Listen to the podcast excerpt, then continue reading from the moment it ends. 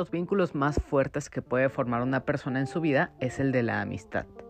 Esta es una de las relaciones humanas más importantes y significativas que podemos tener en nuestras vidas, hasta el punto de decir que los amigos son la familia que elegimos. Y de hecho, nuestras amistades pueden ser igual o incluso más fuertes y duraderas que los mismos lazos de sangre. Los amigos pueden ser una fuente de apoyo emocional, ayuda y estabilidad en tiempos difíciles, ya que en momentos de adversidad los vínculos de amistad pueden ser especialmente importantes debido a que cuando nos enfrentamos a problemas personales como enfermedades, rupturas amorosas, pérdidas de trabajo o conflictos familiares, nuestros amigos pueden ser una fuente de consuelo y aliento que son los únicos que pueden aconsejarnos y ayudarnos a salir de una situación así. No solo ellos nos brindan su compañía y su apoyo, sino que también pueden ayudarnos a mantenernos enfocados y a tomar decisiones bastante importantes para nuestro futuro. De hecho, la amistad puede ser especialmente útil para sobrellevar problemas o situaciones emocionales que son difíciles o hasta imposibles de compartir con la familia o incluso con la pareja. Los amigos pueden ofrecer una perspectiva distinta, sin prejuicios y bastante objetiva. Por lo tanto, muchos de los problemas que vivimos día a día es muy fácil o más bien es más fácil de soportar la situación que estamos viviendo en esos instantes. Al mismo tiempo, los amigos pueden ofrecer un espacio seguro donde se pueda hablar abiertamente de sentimientos, pensamientos, miedos, inseguridades y preocupaciones sin miedo a ser juzgados. Además, la amistad también puede ser una fuente de inspiración y motivación para superar nuestros desafíos y obstáculos personales. Igual, al tener alguien así, puede animarnos a buscar ayuda profesional o apoyo comunitario o explorar nuevas aficiones o a tomar riesgos que nos ayuden a sentirnos mejor con nosotros mismos. Por otro lado, la amistad también nos enseña a ser empáticos y a comprender las dificultades de los demás y hasta querer involucrarnos más para poder ayudar a estas personas también. Después de todo, cuando estamos al lado de nuestros amigos en momentos de dificultad, aprendemos a escuchar, a mostrar empatía y a brindar nuestro apoyo desinteresado. Esta experiencia nos ayuda a desarrollar una mayor comprensión y respeto hacia las personas que nos rodean, lo que puede tener un efecto positivo en nosotros mismos y nos puede motivar a hacer un cambio o querer hacer cosas para ayudar a los demás o por un bien mayor. Es extraño pero todo esto que acabo de mencionar es uno de los temas más fuertes y sobre el que más desarrolla la película de la que voy a hablar hoy, ya que realmente te hace plantearte el hasta dónde estarías dispuesto a llegar o qué es lo que harías por tus amigos. Pues aunque esta sea una película de superhéroes en las que normalmente todo sale bien, Creo que por primera vez en mucho tiempo, una película así nos plantea un verdadero problema grave a solucionar que implica muchos riesgos y sacrificios, en el que de verdad nos preocupamos por los personajes que vemos en pantalla, ya que las decisiones que han tomado y las consecuencias que tienen estas mismas son algo con lo que han cargado todo este tiempo y es hasta ahora que todas ellas se manifiestan afectando en gran medida a nuestros protagonistas. El día de hoy, como ya puedes imaginarte, para esta ocasión vengo a hablarte de una película del universo cinematográfico de Marvel, que a decir verdad, después de mucho tiempo, no había una película que me gustara tanto de Marvel desde Infinity War o No Way Home. No había otra que causara tanto impacto ni fuera tan profunda como lo fue esta, y vaya que quedé sorprendido y muy emocionado y conmovido por lo que vi, así que no perdamos más el tiempo y es momento de presentarme. Yo soy Hila y con esto te doy la bienvenida al episodio 150 de La opinión de helado. Para esta ocasión y durante los siguientes minutos te estaré hablando de Guardianes de la Galaxia Volumen 3, la última parte de esta trilogía en la que veremos al ensamble original, así que como podrás imaginar tendrá varias sorpresitas que cambiarán el rumbo de este grupo bastante particular, entonces dicho ya todo esto, comencemos.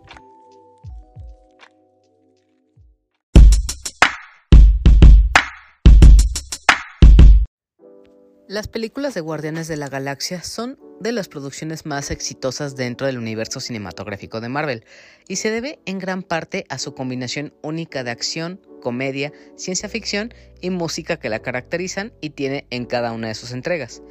El director James Gunn director que prácticamente esculpió e impregnó de todo su estilo en esta trilogía, logró crear una historia emocionante y entretenida que resonó con una amplia audiencia con la cual conectó muchísimo, y varias personas que las han visto reconocen que, la, que efectivamente Guardianes de la Galaxia se siente como algo completamente distinto a la esencia que hay en otras franquicias de Marvel, y en esto coinciden tanto entre los fans de Marvel como entre el, el público en general. Creo que una de las claves del éxito de la franquicia es el elenco que hay aquí y también debido a los superhéroes y cómics que adapta que está compuesto por personajes que son en su mayoría desconocidos para el público general, ya que al menos en la primera entrega de Guardians of the Galaxy llamó mucho la atención que los personajes que veíamos eran bastante desconocidos para el público en general. Esto a diferencia de los superhéroes icónicos de Marvel como Spider-Man o Iron Man, y es que prácticamente los Guardianes de la Galaxia son un grupo de marginados y forajidos que se unen para salvar a la galaxia, nunca se les dio mucho enfoque a ellos antes de que llegaran las películas realmente.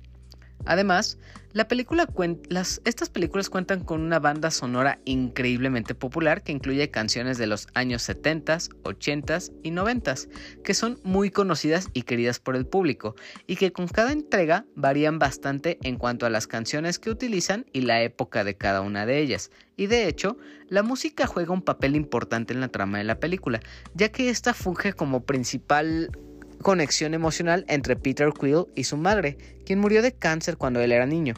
Esto, obviamente, en la primera película, pero posteriormente esta fue usada en forma de añadir momentos memorables y súper emocionantes que van muy bien combinados y nunca se sienten excesiva o saturada como en otras películas.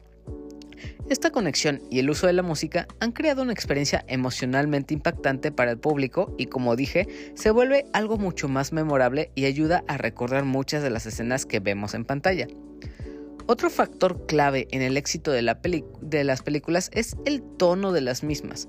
Guardianes de la Galaxia son una trilogía que cuenta y adapta la historia de superhéroes y sí cuenta con varios clichés tradicionales del género, con la constante de que siempre habrá un supervillano a vencer y en cómo es la travesía de los héroes de buscar la fuerza o la estrategia para vencerlo, recorriendo de punto A a punto B, siempre con una enseñanza y una reflexión de por medio. Pero verdaderamente Guardianes de la Galaxia tiene un tono mucho más ligero y alivianado que se toma todo con mucho más humor y es bastante más cómico que otras películas de Marvel. La trilogía cuenta con un humor irreverente y sarcástico que se equilibra con escenas de acción emocionantes y dramáticas, y esto es parte del estilo de James Gunn que lo vuelve algo prácticamente único en lo que son las adaptaciones de Marvel o incluso las de DC. De hecho, Creo que personalmente puedo decir que después de las de Capitán América o Spider-Man, fácilmente Guardians of the Galaxy son las que siguen en cuanto a mis favoritas. Y de hecho, esta tercera entrega de Guardians of the Galaxy sin duda se cuela en mi top 10 o incluso top 5 de Marvel. Entonces, tras hablar en general sobre esta franquicia que es Guardians of the Galaxy, ya es momento de centrarnos específicamente en el volumen 3. Así que vamos a ello. Guardians of the Galaxy Volumen 3 es la película más reciente del universo cinematográfico de Marvel. Cuenta con una duración de 2 horas con 30 minutos y cuenta con dos escenas post-créditos. Así que quédate hasta el final de esta película, ya que al final vemos algo más acerca del futuro que, que viene para Marvel. Y pues obviamente esta es la última película que cierra el arco de Guardianes de la Galaxia como los conocemos que hemos visto desde el año 2014. Para esta tercera entrega, nuevamente regresa James Gunn a dirigir, así como ha sido en las anteriores dos. Entonces, el estilo, conocimiento y seguimiento que hay con la historia y desarrollo de sus personajes se mantiene y conserva la visión que tuvo el director en cuanto a esta franquicia. Creo que no es necesario que hable como tal de la filmografía del director, ya que es bastante conocido, pero pues por cualquier cosa, dentro de sus proyectos más populares y destacables están obviamente Guardians of the Galaxy Volumen 1 y 2, The Suicide Squad, la que sí estuvo buena del 2021, la serie de Peacemaker y Super, esa que se parece bastante a Kick-Ass. En cuanto al elenco que tenemos aquí, sí tenemos bastantes actores, lo cual es lógico porque es una película coral en la que la mayoría tienen el mismo peso de importancia. Entonces, listándolos, tenemos a Chris Pratt como Peter Quill o Star-Lord, Chuck Woody y Wuyu como High Evolutionary, Bradley Cooper como Rocket Raccoon, Tom Clementif como Mantis, Dave Bautista como Drax, Karen Gillian como Nebula, Vin Diesel como Groot, Sean Gunn como Kraglin, Will Powter como Adam Warlock y Zoe Saldaña como Gamora, entre muchos otros que hacen su aparición aquí y que sí son importantes, solo que si los mencionara sería una lista aún más larga e incluso interminable. Entonces, estos me parece que son los más importantes que veremos en pantalla y que tendrán más peso en cuanto a la trama. Entonces, continuemos ahora con la sinopsis de esta película. Algunos puntos importantes a destacar antes de hablar de la sinopsis y para poner en contexto de lo que ha sucedido hasta ahora es que, por ejemplo, en la entrega anterior, los guardianes vencieron a Ego y descubrieron que Peter Quinn es un celestial que dejó atrás sus poderes para vencer al villano. Al mismo tiempo, en el especial navideño, resulta ser que Mantis y Peter son hermanos al compartir el mismo padre. Por otra parte, Gamora en los eventos de Infinity War murió, pero con los viajes en el tiempo y todo esto, resulta que Gamora del pasado sobrevive y es la que tenemos en la actualidad. Y para este punto no recuerda nada de su relación con Peter Quill, por lo tanto, pues esta relación entre ellos dos ha quedado muy afectada. Entonces es como si todo lo que pasó con ella nunca hubiera sucedido. Y por último, recordemos que anteriormente, en la película anterior, Rocket hizo enojar mucho a los soberanos, que es de donde viene Adam Warlock, y es por esto que ellos persiguen a los guardianes, y todo esto es importante saberlo porque parte de esto son consecuencias que se llevan cargando hasta ahora, y es algo que causa que todos los eventos de esta nueva película, y vaya que en esta historia, pues el pasado es un tema bastante importante en cuanto al desarrollo de esta historia. Entonces, ahora para el volumen 3, esta arranca con los guardianes en Nowhere, lo que parece ser una comunidad en la que varios de los seres que han rescatado y que se han unido a los guardianes viven aquí. Y en este lugar es donde Peter Quill ahoga sus penas en alcohol tras la pérdida, entre comillas, de Gamora, y no puede superarla, lo que pone al resto del equipo en una posición bastante sensible en cuanto a que no saben cómo recuperar al antiguo Star-Lord. Por otra parte, el turbulento pasado que persigue a Rocket y que tiene consecuencias muy muy graves para él, termina cambiando completamente el giro de las cosas y obliga a los Guardianes de la Galaxia a aventurarse en una nueva misión para salvar la vida del mapache que está en un enorme peligro y en esta misión urgente deberán enfrentarse a un villano que conocemos como Alto Evolucionador o High Evolutionary, un científico obsesionado con crear una sociedad utópica a través de sus experimentos, así como también se deberán enfrentar al poderoso Adam Warlock, que está a las órdenes de la suma sacerdotisa Ayesha, y son quienes buscan atrapar a Rocket ya que en él radica la respuesta y lo que tanto busca y ansía High Evolutionary. Para empezar, una de las principales cosas que noté en Guardians of the Galaxy Volumen 3 es que no se siente como la típica película de superhéroes, ya que siento que la historia que desarrolla James Gunn aquí se va por un lugar el cual no creo se había desarrollado, antes en las películas de este género, y tómalo como una advertencia, porque de verdad esta película se va por un camino muy oscuro y difícil de tratar, y la advertencia aquí es que si tienes sensibilidad ante el maltrato animal, esta es una película que en varios momentos vas a sufrir bastante e incluso podría hacerte llorar por las situaciones que vemos. Igual maneja mucho el tema de qué estaríamos dispuestos a hacer por nuestros amigos y las personas que amamos. Por eso al principio hablé tanto de la importancia y el, y el, valor de la amistad, porque prácticamente lo que impulsa y motiva todo el desarrollo de esta historia es básicamente el poder de la amistad. Y aunque en un principio esto pueda sonar cursi o bastante trillado, la verdad es que la manera en la que explota este tema lo hace de manera muy auténtica. En su historia sí logra transmitirte distintas emociones y sí te hace sentir distintas cosas. Y es que realmente que una película de Marvel ya para este momento, pues la mayoría sean de seguir una fórmula predecible cansada y que resulta cansada y en cosas aburridas y que sobran bastante, pues Guardians of the Galaxy llega y nos devuelve la emoción por ver películas de superhéroes integra muy bien todos los elementos que la conforman como para hacerla sentir como una increíble película de superhéroes. Aquí definitivamente atribuyo parte del éxito a James Gunn, ya que como vimos en The Suicide Squad, Peacemaker o las anteriores Guardians of the Galaxy, este director tiene ciertas libertades que le dejan llevar lo que puede mostrar en sus historias, y él siempre fue el arquitecto que trabajó siempre con Guardians of the Galaxy. Lleva ya desde el año 2014 trabajando esta historia y se siente muy bien ligada a la fórmula que ha tenido y eh, para esta entrega le da un cierre bastante bueno es algo similar como lo que ha pasado con Taika Waititi y Thor, que aunque a muchos no les ha gustado tanto lo que pasó, pues se ve muy marcado el estilo de ambos directores, pero a diferencia de Waititi, creo que James Gunn logra consolidar y aterrizar mejor esta historia con personajes con un trasfondo más complejo y profundo, y todos los personajes que aparecen aquí en esta película los hemos conocido uno a uno hasta saber el pasado y el presente de cada uno de ellos. Y hasta ahora el único que faltaba para que conozcamos era Rocket Raccoon, que para esta historia puedo decir que él definitivamente es el centro de atención y lo más importante en este volumen 3. Siendo sincero, hace mucho tiempo que no disfrutaba tanto una película de Marvel como lo fue con Guardianes de la Galaxia Volumen 3. Y eso que ha habido tantas cosas y opciones para ver, pero siento que desde Infinity War todo cambió y ahora el 80% de las películas y series de Marvel han sido productos bastante mediocres y olvidables.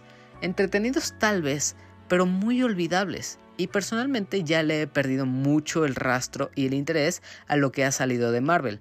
Al menos en cuanto al contenido que llega a Disney Plus, lo único que vi fue Loki y WandaVision, y de ahí el resto perdió mi atención completamente. Algo similar pasó con las películas que llegaron a cines, y si bien sí intenté ver las más importantes, creo que la única que llegué a disfrutar 100% fue la de Spider-Man No Way Home. De ahí, el resto me han quedado a deber muchísimo, y pues ahora que ha llegado esta última parte de Guardianes, al principio tenía miedo por lo que vería, ya que le tengo mucho cariño a esta franquicia, pero me siento bastante contento de que salí completamente satisfecho y feliz con el cierre de esta trilogía y la película que fue Guardianes de la Galaxia.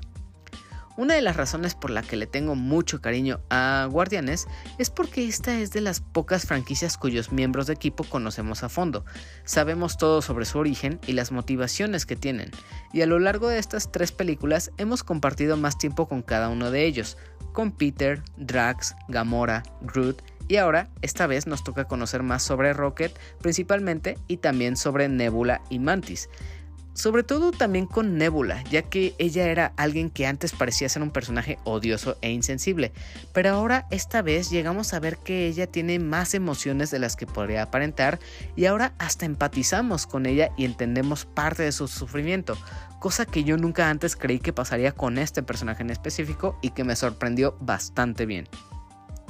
Toda esta historia sin duda maneja un equilibrio perfecto entre todos los integrantes de los guardianes.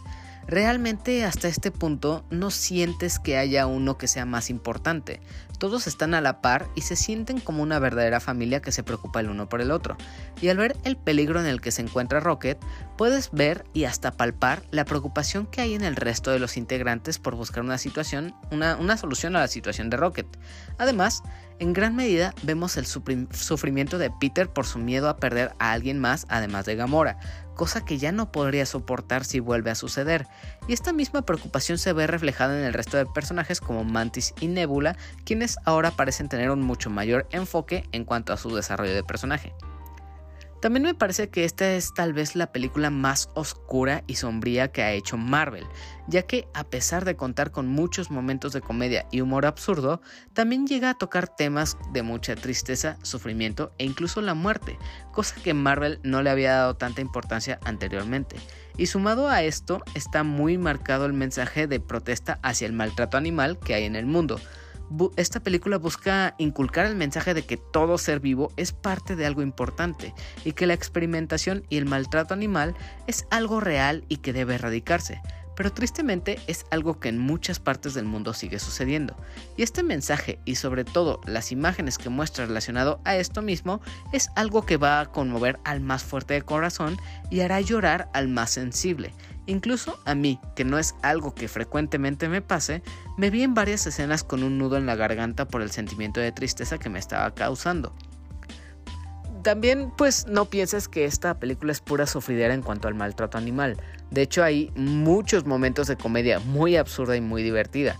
De hecho uno de mis chistes recurrentes favoritos que aparecieron en esta película es algo que hicieron con la perrita Cosmo que ella, que obviamente sabemos que a, todos los perritos, a todos los lomitos del mundo, pues lo reconocemos por ser un buen chico. Entonces hay un chiste muy recurrente relacionado a esto de cómo los perros les encanta ser mimados y cómo les encanta la atención y el cariño que les da un ser humano. Entonces con esta perrita Cosmo hay una situación muy graciosa que le sucede con uno de los integrantes de Guardianes y que van a, a repetir en varias ocasiones y que a pesar de que lo usan unas que cinco veces más o menos, es una situación muy divertida. De hecho, alto, alto hype o más bien aplausos para el personaje de Cosmo, que me pareció bastante lindo y adorable. Ya lo conocerán y obviamente les va a encantar este personaje de esta perrita, que es una astronauta. Ya, ya la encontrarán en varias escenas y seguramente van a coincidir conmigo. Ya tomando en cuenta la comedia, el sufrimiento que hay y el tema tan grave que es lo del maltrato animal, Creo que por esto pienso que esta película es bastante completa por sí misma. Comienza con una trama que durante los primeros minutos parece ser muy sencilla con el típico villano que busca pelear con los héroes, pero poco a poco esto se va volviendo más complejo conforme avanza, mostrando distintas capas en las que el argumento de la historia toma distintas formas, centrándose en temas como la familia, la amistad, la muerte, el desamor, la, la melancolía, el pasado que nos persigue y la tortura y el maltrato animal. Entonces, como podrás ver, es una amplia gama de temas que va intercalando en distintos momentos de esta película. Todo esto lo hace en gran parte a través de Rocket, quien sonará gracioso, pero alrededor de un 70% de la película estará inconsciente y al borde de la muerte. Esto no es ningún spoiler, pues se puede ver en los trailers y sabemos que la principal misión aquí será salvar al mapache, pero aunque él esté inconsciente, durante varias escenas veremos toda la historia del pasado de Rocket a través de flashbacks en los que conoceremos más sobre su origen y también sobre el vínculo en específico que tiene con High Evolutionary y por qué este hombre lo está cazando. Y mientras Rocket está en este, limbo entre la vida y la muerte, nos damos cuenta de los riesgos que hay de, de que de por sí pues ya son enormes para este personaje en concreto. Por otra parte, también vemos el dilema emocional que hay con Peter Quill, quien lleva muchísimo tiempo sumido en el alcohol y en una depresión causada por la ausencia de Gamora, quien aunque está viva, ella es alguien que no recuerda para nada a Peter ni sus aventuras con los guardianes, y esta situación emocional que hay con Peter es algo que el resto de los guardianes eh, sufre bastante, ya que estos intentarán distintas formas de hacer que Star-Lord salga de este bucle de tristeza. Pero el hecho de que Gamora regrese y trabaje nuevamente con este grupo hará que las cosas sean más difíciles todavía y provocará que Quill quiera hacer todo lo posible por recuperar la relación que tenía antes con Gamora. Así como se demuestra mucho el amor que hay en este equipo, igual a como pasa con los amigos o la familia, en esta historia también vemos los grandes problemas y diferencias que hay entre ellos, porque a pesar de que son muy unidos y se quieren bastante, por varios momentos vemos como igual hay distintas situaciones en las que se ponen a discutir por la misma presión que tienen, pero al mismo tiempo eh, aunque vemos todas estas discusiones, estas peleas que parecen ser bastante graves y se dicen sus verdades tal cual son, pues aún así, conforme avanza la trama y van aprendiendo sobre lo que está sucediendo, entienden las diferencias de los demás y las aceptan, las abrazan, entienden que, el resto de sus compañeros no tienen que ser del todo perfectos. Entonces, una vez aprendiendo esto, empiezan a aceptar los errores y saben que sin ellos no sería lo mismo. Mucho de esto, de hecho, se ve en el personaje de Nebula, quien desde hace ya varias películas hemos visto que es uno de los personajes que más ha sufrido y que carga con ella todo el pasado que vivió con Thanos, lo que la vuelve en un personaje que es inseguro, pero al mismo tiempo se enoja bastante con todos, pero detrás de esas capas de odio y tristeza que hay, en ciertos puntos críticos y bastante emotivos, vemos de que a pesar de que eh, ella exige que los demás sean perfectos y sigan sus órdenes, sigue siendo Nebula alguien que ha desarrollado cierto cariño y preocupación por sus compañeros. Entonces es muy visible que Nebula obtiene un gran desarrollo y evolución que la vuelve muy importante para esta historia, cosa que en las anteriores nunca tuvo y que de hecho me sorprende bastante, pues antes parecía ser un personaje bastante plano y sin emociones. Estas distintas situaciones que se presentan tanto en la problemática de Rocket como en la de Peter Quill funcionan de manera muy auténtica ya que el guion y los diálogos que tiene esta película son súper elocuentes y muy divertidos podemos pasar de momentos muy humorísticos y ridículos en los que hablan de lo tonto e inepto que puede ser Drax o cómo Mantis tiene problemas con que le presten atención, hasta pasar a momentos en los que hablan de cómo lidiar con las emociones, el superar una depresión y cosas aún más fuertes como el aceptar la muerte de seres a los que amabas con todo tu corazón y puede atravesar esta amplia gama de emociones en situaciones muy distintas que finalmente logran que esas dos horas y media que tiene esta película se vayan súper rápido.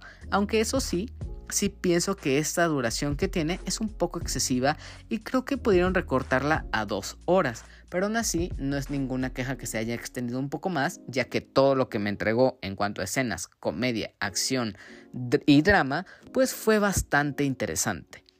Por la misma situación, creo que Guardianes de la Galaxia te hace pasar por distintas emociones y hasta ahora creo que es la más íntima o de las más profundas de todas las de Marvel, ya que se centra principalmente en la amistad y la importancia que tiene este vínculo para poder superar todas las situaciones que se presentan. Es momento de pasar a hablar del antagonista de esta película, y para esta ocasión también me da gusto decir que nuevamente, después de bastante tiempo, Marvel presenta un villano que sí llegas a odiar por las cosas que hace y las motivaciones que tiene. No se presenta como la nueva amenaza que pretende, conquistar a todos los universos y ser el conquistador absoluto de todo. Y sí, te estoy viendo a ti, Kank el conquistador, al que ya vimos no fue la gran cosa.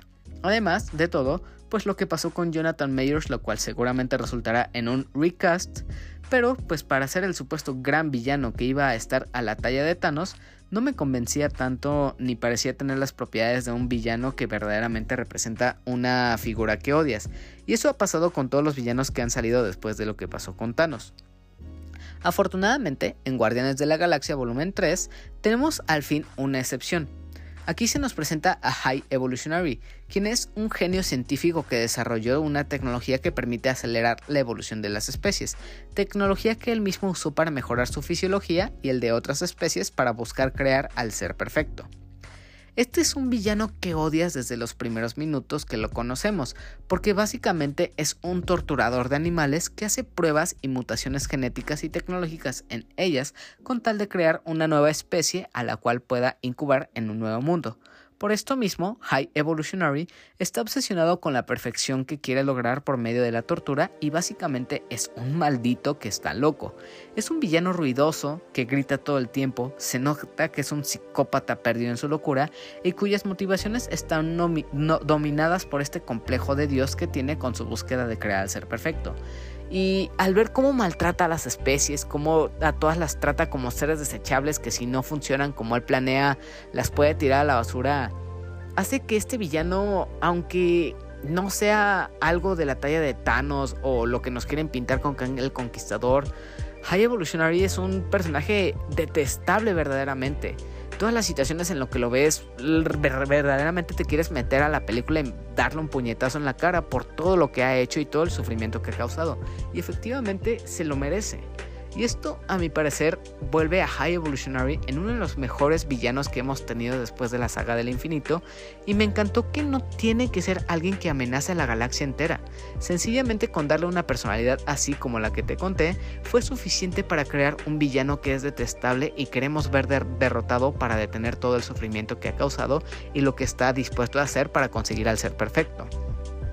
Igual tenemos un segundo villano presente, y este es Adam Warlock, un ser originario de la raza de los soberanos que fue creado de forma sintética por Ayesha, la madre, entre comillas, de Adam Warlock. Y este ser fue creado para que sea perfecto en todo sentido y sea una de las fuerzas más grandes de la galaxia y que y fue creado con el objetivo de que ayude a su madre a destruir a los Guardianes de la Galaxia después de los sucesos de la batalla en el planeta Igo, donde ella fue derrotada y por esta misma razón, pues Adam Warlock y su madre buscan venganza contra los Guardianes. Desafortunadamente, no puedo decir los mismos halagos que mencioné con High Evolutionary para Adam Warlock, ya que siento que este personaje no fue la gran cosa. De hecho, hasta por momentos siento que lo llevaron a ser un tanto ridículo, aunque sí siento que hay mucho potencial en este personaje. Aquí apenas es la primera aparición que tenemos de él, entonces son sus inicios. Y, y, por esto quiero creer que todavía no vemos todo el potencial o todo el poder en cuanto a la actuación de Will Powter, pues también aquí creo que él lo hace bastante bien y le queda genial el papel de Adam Warlock. Lo único que me faltó es que le dieran más presencia, pues sí demuestra ser alguien bastante fuerte y estoy bastante interesado en ver más de él en el futuro, pero creo que al menos para este volumen 3 de Guardianes de la Galaxia no explotaron todo el potencial o todo lo que se esperaría ver de Adam Warlock. Pasemos a los dos últimos puntos que tengo que hablar aquí. En cuanto al ritmo que tiene esta película, puedo decir que cumple, mas no es la mejor de todas. Tiene un ritmo interrumpido en el que van cambiando el objetivo de la misión, pero esto es algo que está bien porque no la vuelve cansada. Ese constante giro de trama que tiene que hace a nuestros héroes recorrer distintos planetas me gusta bastante, pues además de esto, vemos cómo se explota la creatividad de los distintos escenarios y planetas que hay en este universo, que no son muchos, pero los que muestra, vaya que lucen muy bien, sobre todo el que vemos después de la primera media hora, que no sé si puedo decir si es asqueroso o interesante. Parece un intestino. No voy, a no voy a detallar más en esto, pero cuando veas a este universo, pues sabrás a lo que me refiero. Y todo lo que sucede en este lugar me parece bastante alucinante y casi, casi rozando en lo asqueroso. También hay otros escenarios que aunque son bastante similares a lo que conocemos en la realidad del planeta Tierra, hay criaturas y especies que abundan aquí y que aparecen, y de verdad son muchas y son bastante interesantes y muy creativas. Visualmente vemos especies de todos colores, tamaños y formas, entonces considerando el factor de los escenarios y de la variedad de personajes y especies, puedo decir que el diseño artístico aquí es increíble y cumple bastante bien. De la mano con esto, la animación y el CGI es de la mejor calidad de Marvel, pues como podrás imaginar, muchas escenas que vemos son pantalla verde y realmente no es algo que sea muy notorio, y pues siendo una película que es ciencia ficción 100%, va muy bien combinada con esta pantalla verde. Además, este dato no lo puedo asegurar del todo, pero también me pareció que muchos de los trajes que vemos y algunas criaturas están hechas con efectos prácticos, entonces esto también se agradece bastante y, y se ve que están muy bien hechos. No sé si me equivoque, pero si son efectos prácticos lucen muy bien. Ahora, en cuanto a las escenas de acción, estas sí llegan a ser bastante emocionantes, pero tengo que destacar una en concreto que es casi al final, que toma lugar en un túnel. Todo esto sucede en un plano secuencia que me recuerda bastante a una escena de Old Boy que también sucede en un pasillo. Si has visto esta película de Old Boy, entonces ya sabrás a qué me refiero. Y todo este plano secuencia que hacen en Guardianes de la Galaxia Volumen 3 es de las mejores escenas que tiene esta película. Es algo completamente innecesario, pero aún así, toda esta secuencia de combate en el que todos trabajan en equipo es una cosa que me emocionó muchísimo, y aunque es corta de tan solo unos pocos minutos, vale la pena cada segundo. Solo esta escena es algo bastante sorprendente y hace que supere a todas las escenas de acción que hemos visto en esta película y que de verdad aplaudo y me emocionó bastante. Lo último de lo que quiero hablar ahora sí es de la música, y así como ha pasado con el volumen 1 y 2, esta entrega llega con un soundtrack increíble con canciones súper populares que mezclan los 70s, 80s hasta 2000. La primera película dejó la vara muy alta con ese soundtrack que tuvo, pero el volumen 3 no se queda atrás, y creo que en cuanto a la calidad y emoción que tiene y genera el soundtrack, esta se lleva el segundo lugar, y vaya que tiene todo tipo de canciones que son muy buenas.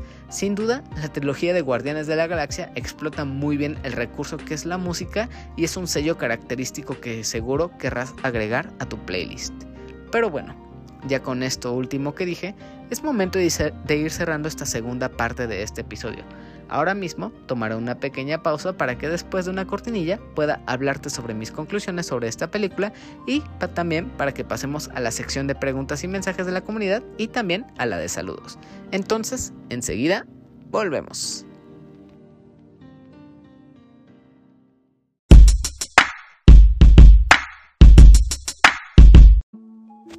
En conclusión, Guardianes de la Galaxia Volumen 3 sin duda es la película de superhéroes que regresa esa sensación de emoción al ver todos estos personajes de cómics en pantalla.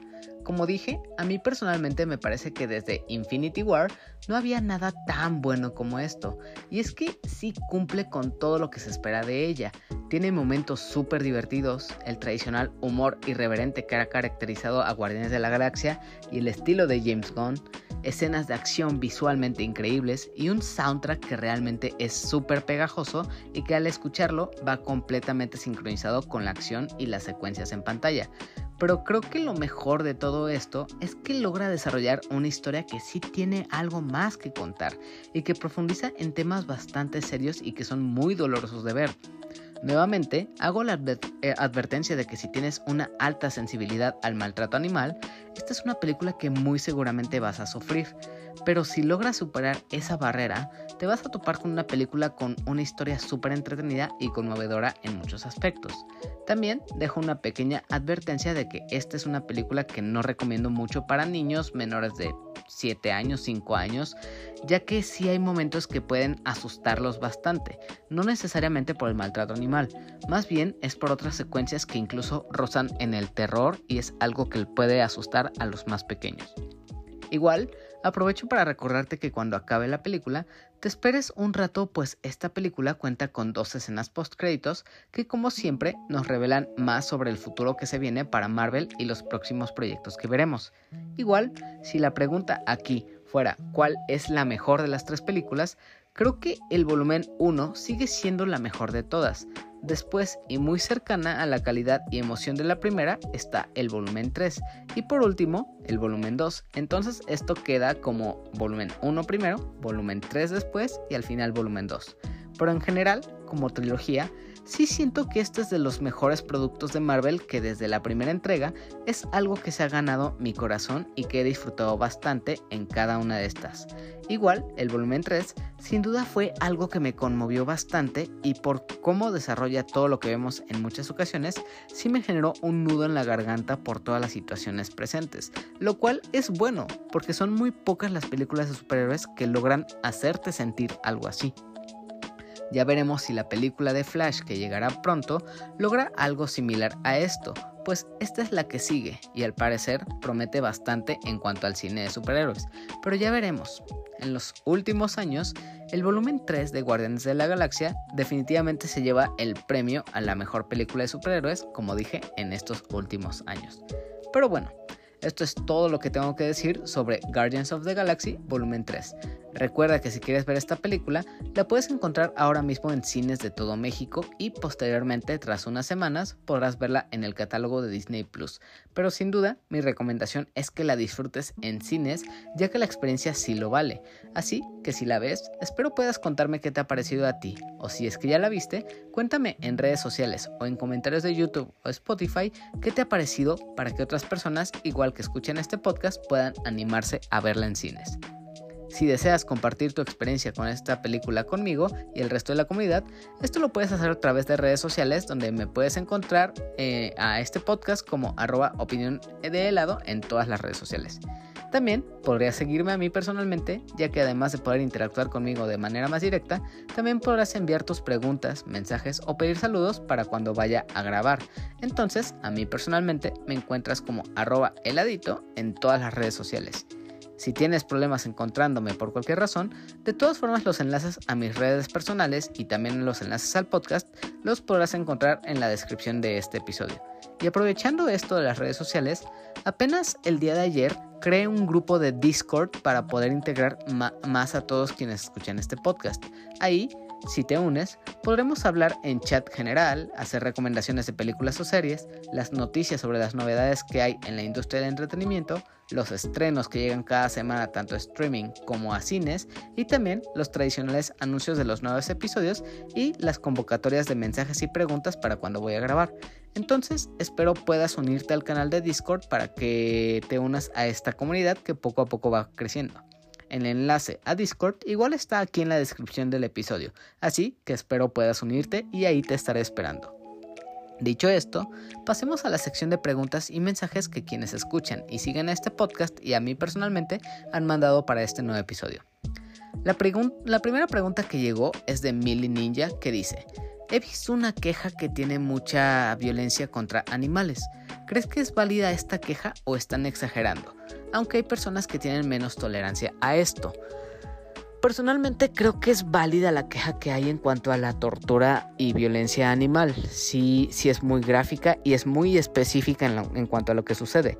De hecho, hay escenas bastante críticas con relacionado a este mismo tema. No, no voy a indagar mucho en eso porque, pues, tema de spoiler, pero he sabido que hay maltrato animal en esta película. Creo que es razonable la queja que hay, pero tampoco creo que sea una razón para que pues la gente que, que, es protectora de los animales diga que no deba verse la película, para nada.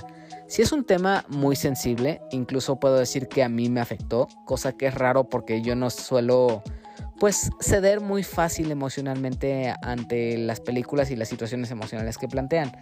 Pero en cuanto a los animales, sí sentí feo. No, no es una situación extrema, no es algo insoportable. Pero efectivamente, si tienes esta sensibilidad hacia el, maltrato animal y eres un animal lover tal cual, pues estas escenas relacionadas con estos pequeños animalitos sí te van a sentir, hacer sentir bastante triste con lo que estás viendo, cosa que es difícil aceptar o manejar en cuanto a al momento en el que ves una película, porque muchas veces lo menos que esperas es que te haga sentir mal.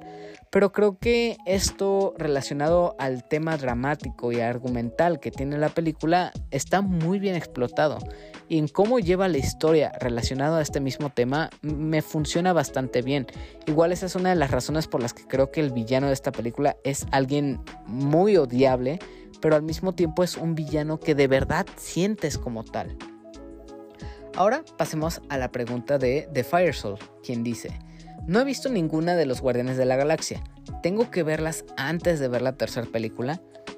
Me parece que sí, que sí tienes que ver las anteriores para conocer a los personajes y cómo se reúnen. De hecho, también hay películas en las que aparecen que no son necesariamente Guardianes de la Galaxia, como por ejemplo la de este Endgame, la de Infinity War e incluso también la de Thor Love and Thunder, ya que de cierta forma pues tienen su aparición los Guardianes de la Galaxia. Vaya, hasta hubo un especial navideño en el año pues 2022 en el que fue específicamente de los Guardianes de la Galaxia y sí tuvo cierto desarrollo de la historia que se ve explicado y desarrollado en este volumen 3. Entonces sí recomendaría que vieras al menos Infinity War y el resto de las de Guardianes de la Galaxia, volumen 1, 2 y 3. El especial navideño no creo que sea tan importante porque lo entiendes bastante bien, pero sí Infinity War y el volumen 2 al menos para que entiendas más o menos, creo que sí es necesario que veas. Ahora pasemos a las preguntas de Soy la Marmota, quien dice, ahora que viste las tres, ¿crees que James Gunn haga algo similar en DC? ¿Llegar a ese nivel ahora que es el responsable de todo DC? Pues yo creo que sí, sí la va a hacer muy bien James Gunn en DC. Ya vimos el resultado en, por ejemplo, The Suicide Squad y Peacemaker, que tuvo bastante aprobación y fueron películas muy buenas. Me parece que también ahorita el siguiente proyecto que está realizando es Superman. Y ver una película sobre este superhéroe que es bastante complejo de aterrizar, ya sea en videojuegos o en películas, pues va a dar mucho de qué hablar. Creo que la visión de James Gunn, el estilo que tiene, el humor e incluso cómo trata temas tan oscuros va a funcionar bastante bien para DC. De hecho, me duele saber que James Gunn ya no estará trabajando con Marvel. Pero pues al menos lo tenemos en DC, que realmente mi preferencia obviamente va para Marvel, prefiero Marvel sobre DC. Pero pues quién sabe qué pasará. Obviamente todo, todo este cambio vendrá después de la de Flash, que va a adaptar el arco de Flashpoint. Después de eso, quién sabe qué va a pasar con DC. Pero creo que podemos confiar en James Gunn para que adapte un universo mucho más entretenido de lo que ha sido ahora mismo pues el arco de DC con sus superhéroes. Ahora, por último, el bicho escribe y pregunta. ¿El fin de una era en cuanto a cine de superhéroes se refiere? Ya ves que la siguiente fase de Marvel no pinta tan bien o por lo menos ya va dirigida a un público nuevo y más joven. Saludos. Sí me preocupa mucho este asunto. Creo que eh, Guardianes de la Galaxia Volumen 3 termina como tal con todos los superhéroes que conocemos, los que pues hemos estado aquí desde, desde Iron Man. Ya no tenemos a Iron Man, ya no tenemos a Capitán América, ya no tenemos a Black Panther, ya no tenemos a Hawkeye. Bueno, Hawkeye sí sigue, pero pues por ejemplo también Guardianes de la Galaxia ya no. Thor, pues quién sabe qué pase con él más adelante. Entonces sí es un cierre o tal vez es un momento en el que vamos a ver muchísimos superhéroes nuevos. Por ejemplo, Moon Knight o los de las series que salieron de, de Marvel. Loki tal vez, es uno que sí me gustaría mucho saber. Pero me da miedito qué va a pasar más adelante. Realmente he estado muy perdido en cuanto al universo de Marvel, en cuanto a lo que han sacado para plataformas de, streaming. Y cada vez me interesa menos. De hecho, como dije hace rato, eh, tenía miedo de qué esperar con Guardianes de la Galaxia 3, porque pensaba que iba a ser decepcionante, pensaba que iba a tener un rumbo muy aburrido, como han tenido, por ejemplo, Ant-Man y la de Quantum Mania. O sea, me da miedo qué va a pasar más adelante. Tal vez vaya a ver las películas que lleguen a cine, pero al menos en cuanto a las series, creo que no me llama tanto la atención, ¿eh? Pero a ver quién, a ver qué pasa con Marvel más adelante. De verdad, lo que sí siento es que tanto DC como Marvel deben pensar en un enfoque más complejo o una manera más de aterrizar sus historias porque al cine de superhéroes les está yendo muy mal. A los cómics ya, ya están perdiendo el interés. Ahorita al parecer el boom es el de los videojuegos. Pero para los cómics, pues quién sabe qué será del futuro de esto. Igual, no quiero dejar pasar los comentarios que llegaron por YouTube y Spotify por el episodio 149 que fue el de Araña Sagrada. Y el comentario que llegó es por YouTube y es de Dael que dice, no había escuchado hablar de esta película, siento que solo comenzar a verla ya voy a estar enojado. Y sí, Araña Sagrada maneja un tema muy frustrante que son los feminicidios y la opresión que hay hacia las mujeres en Irán. La verdad es un tema bastante sensible. Desafortunadamente son las leyes y la religión que tienen allá y no se puede hacer mucho. Pero pues lo que podemos hacer es enterarnos de lo que hay allá, saber el contexto que sucede y nosotros mismos como sociedad intentar pues generar un ambiente sano y equitativo para las mujeres para no llegar o que no sea una situación similar a la que hay en Irán. Fuera de eso, pues también si este tipo de películas como Araña Sagrada te gustan, te recomiendo mucho ver Breadwinner o incluso Persepolis, que manejan temas muy similares a lo que se ve en esta película. Esas fueron todas las preguntas y mensajes que llegaron para este nuevo episodio. Muchas gracias a todos por sus comentarios y aportes. Entonces, ahora los dejo con la pregunta que hago para este nuevo episodio, que será, ¿cuál ha sido tu villano favorito de todo el universo cinematográfico de Marvel? Espero puedas contarme en comentarios de Spotify o YouTube qué te ha parecido. Obviamente todas las respuestas de esta pregunta y de este episodio se leerán para el siguiente. Así que si quieres participar, eres bienvenido a responder ya sea a través de la sección de comentarios de Spotify o YouTube. Y pues con esto terminamos la sección de preguntas y mensajes. Muchas gracias a todos quienes escribieron y aportaron para este nuevo episodio. Ahora vamos con la sección de saludos para todas esas personas que comparten o interactúan con las publicaciones relacionadas a este contenido. Así que vamos a ello. Saludos para Elenita Bustamante que pide su saludo de Yo soy Groot. También para Yamiao, Marmota, Carlos, Sabo, Félix y The Soul. Para Paquito, Abraham, Emiliano, Saquito, Yori y Ares. Para Sejim de Alaventura.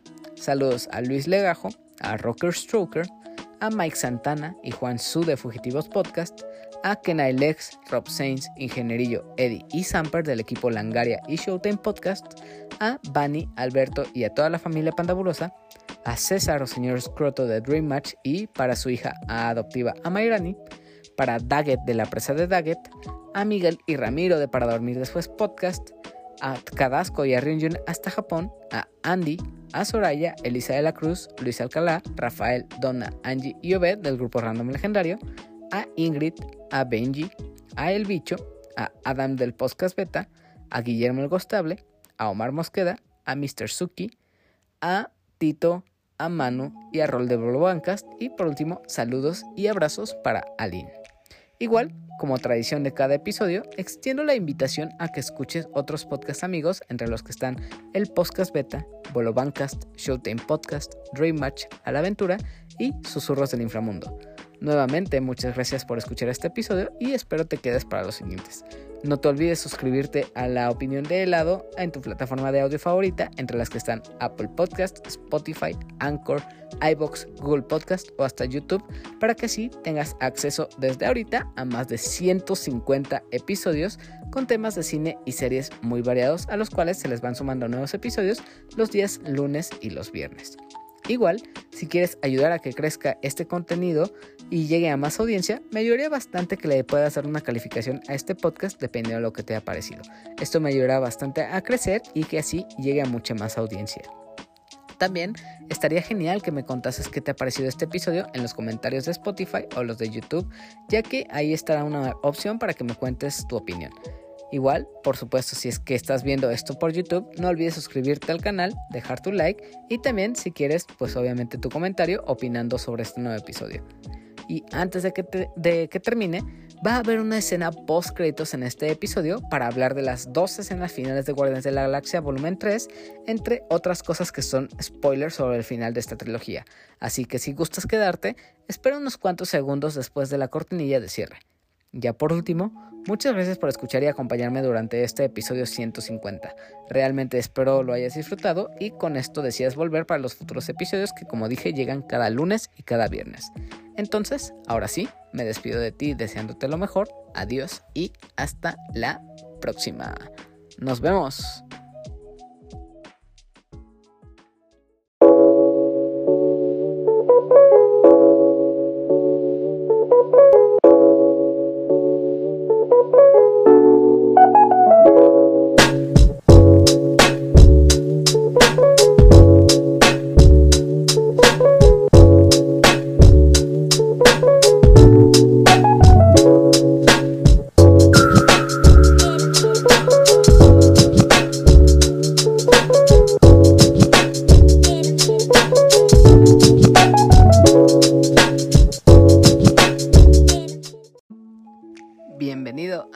Post créditos del episodio 150 que ha sido de Guardianes de la Galaxia. Si estás aquí es porque ya viste la película de Guardianes de la Galaxia y sabes los spoilers que han sucedido o si es que no lo has visto es porque realmente no te importan los spoilers y quieres saber qué ha pasado para el final de esta película. Entonces, si estás aquí, ahí va, advertencia, todos estos spoilers y revelo el final de la película y gran parte de lo que viene después. Creo que el final de esta película es bastante triste y melancólico para los que nos gustan Guardianes de la Galaxia, ya que como se muestra en esta película, pues cada quien se va por su parte. Peter Quill regresa a la Tierra a visitar a su abuelo, eh, Gamora regresa con, con, sus compañeros de, con los que ahora trabaja, se me olvidó el nombre ahora mismo. Nebula se queda para cuidar este, la comunidad de Nowhere y ahora tenemos a los nuevos integrantes de Guardianes de la Galaxia que están conformados por, por Groot en su forma de Kaiju, que esto me pareció increíble. Esta nueva forma de Groot está muy buena. También tenemos, obviamente, ya dije Rocket, a Groot. Tenemos a Adam Warlock uniéndose al al, equipo de Guardianes de la Galaxia, que de hecho esto me gustaría ver más adelante. Y también tenemos a Craig, creo que se llama, el que ahora hereda la, pluma de, de Yondu. A él lo tenemos también como nuevo integrante de, la de Guardianes de la Galaxia. Y por último también tenemos a la perrita Cosmo. Y creo que este nuevo elenco de Guardianes de la Galaxia no me convence del todo, más que por Rocket Raccoon, Groot y este, este, ¿cómo se llama? Ay, se llama Adam Warlock. Creo que estos son los que me llaman bastante la atención y sí, sí los vería más adelante, pero no estoy convencido del resto del equipo. Igual, como dije, pues es parte de mi miedo de que muchos de los futuros proyectos de Marvel no son algo que me llame del todo la, atención.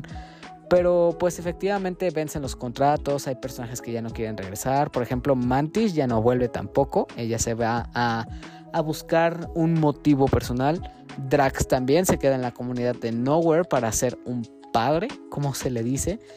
Y estos personajes, aunque nos encariñamos mucho con ellos, duele verlos partir. Sí se siente feo. Pero pues efectivamente es, es un cambio de página. El volumen 3, Guardianes de la Galaxia, es, es un punto de no volver atrás. Dejamos personajes atrás, hay mucha muerte, hay mucho sufrimiento, hay mucho aprendizaje. Y pues todo, todo esto pues obliga a los personajes a, moverse a otros lugares, a buscar nuevos objetivos, nuevas motivaciones. Y esto lo vemos muy claro con este final de Guardianes de la Galaxia. Y este precisamente es el, el final que tiene la película.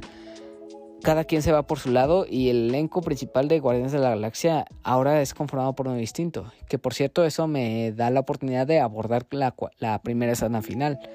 La primera escena final precisamente es a eh, vemos a este nuevo equipo de Guardianes de la Galaxia en el que sale Groot, este, Cosmo, eh, sale Rocket, sale Adam Warlock, sale, sale Kragil. Y esta es la primera escena final en la que ya los vemos como equipo. La segunda escena final vemos, así como lo promete antes eh, Peter Quill, él regresa a la Tierra y se encuentra con su abuelo en un momento muy emotivo en el que ambos se dan un abrazo y que llevaban desde la infancia sin verse Peter Quill a su abuelo. Y esto no, no es como que dé indicios del futuro de la franquicia de Marvel, pero esto simplemente funge como de, ay, qué bonito final para Peter Quill. Pero al mismo tiempo, al cierre de esta segunda escena final, nos deja ver que Star-Lord va a regresar en un futuro. Quién sabe cómo, quién sabe cómo vaya a volver. Tal vez para lo de esta saga de Kang el Conquistador, obviamente tenga que regresar. Pero pues por el momento, quién sabe qué pasa en general con los Guardianes de la Galaxia. Igual le hacen una serie en solitario a Star-Lord o su propia película. Pero no sabemos nada de esto. Ahí sí que estamos en blanco. Otro detalle que es spoiler y que, que quisiera hablar es, es este detalle en el que hay un momento en el que nosotros escuchamos a Groot hablar inglés. Y escuchamos que él dice I love you guys. Y vemos como al principio Gamora no lo entendía y siempre se quejaba de, ya sé que te llamas Groot, deja de repetírmelo. Pero ella no entendía que todo el lenguaje que tenía Groot era decir I am Groot cada cinco segundos. Pero después vemos que ya lo empieza a entender y se puede comunicar con él. Pero posteriormente nosotros escuchamos que el mismo Groot dice I love you guys, cosa que nos saca de onda completamente porque él no habla otro idioma. Pero esto ya fue confirmado por James Gunn y se me hace un detalle bastante lindo y bastante conmovedor. Es que así como Gamora ya empezó a entender a Groot por la dinámica y cercanía que tiene con él, nosotros también como audiencia, ya que llevamos toda esta historia y esta travesía con Groot y con el resto de Guardianes de la Galaxia, nosotros ya también empezamos eh, podemos entender a Groot. Y esto se me hace un detalle bastante genial, bastante interesante y me gustó bastante, me dio bastante ternura este hecho. No es algo como tal relevante, pero sí le da una explicación a por qué escuchamos a Groot hablar en inglés. Ahora, en cuanto al futuro de los Guardianes de la Galaxia, como dije, ya tenemos un nuevo equipo. Ya no va a ser el mismo. Ya no vamos a ver a Chris Pratt, a Star Lord, a Gamora, a Drax, a Mantis, a ninguno de ellos los vamos a ver. Quién sabe si a, Star Lord tal vez con esto con la de la promesa de que va a volver. Pero con este futuro que vienen no sé cómo vaya a funcionar. Como dije, Adam Warlock, Rocket y Groot me llaman bastante, pero el resto no. Sería cosa de ver quién va a dirigir la siguiente Guardianes de la Galaxia, qué historia va a contar y si es que vale la pena verla. Pero en cuanto al futuro, quién sabe qué vaya a suceder. Creo que esto es todo lo que tengo que decir en cuanto a los spoilers del final de la película de Guardianes de la Galaxia y en cuanto a las dos escenas finales de esta película. Así que muchas gracias por quedarte a este punto. Espero te haya gustado la película y también este episodio y me cuentes qué te ha parecido. Sin más que añadir, nos vemos en el episodio 151. Adiós.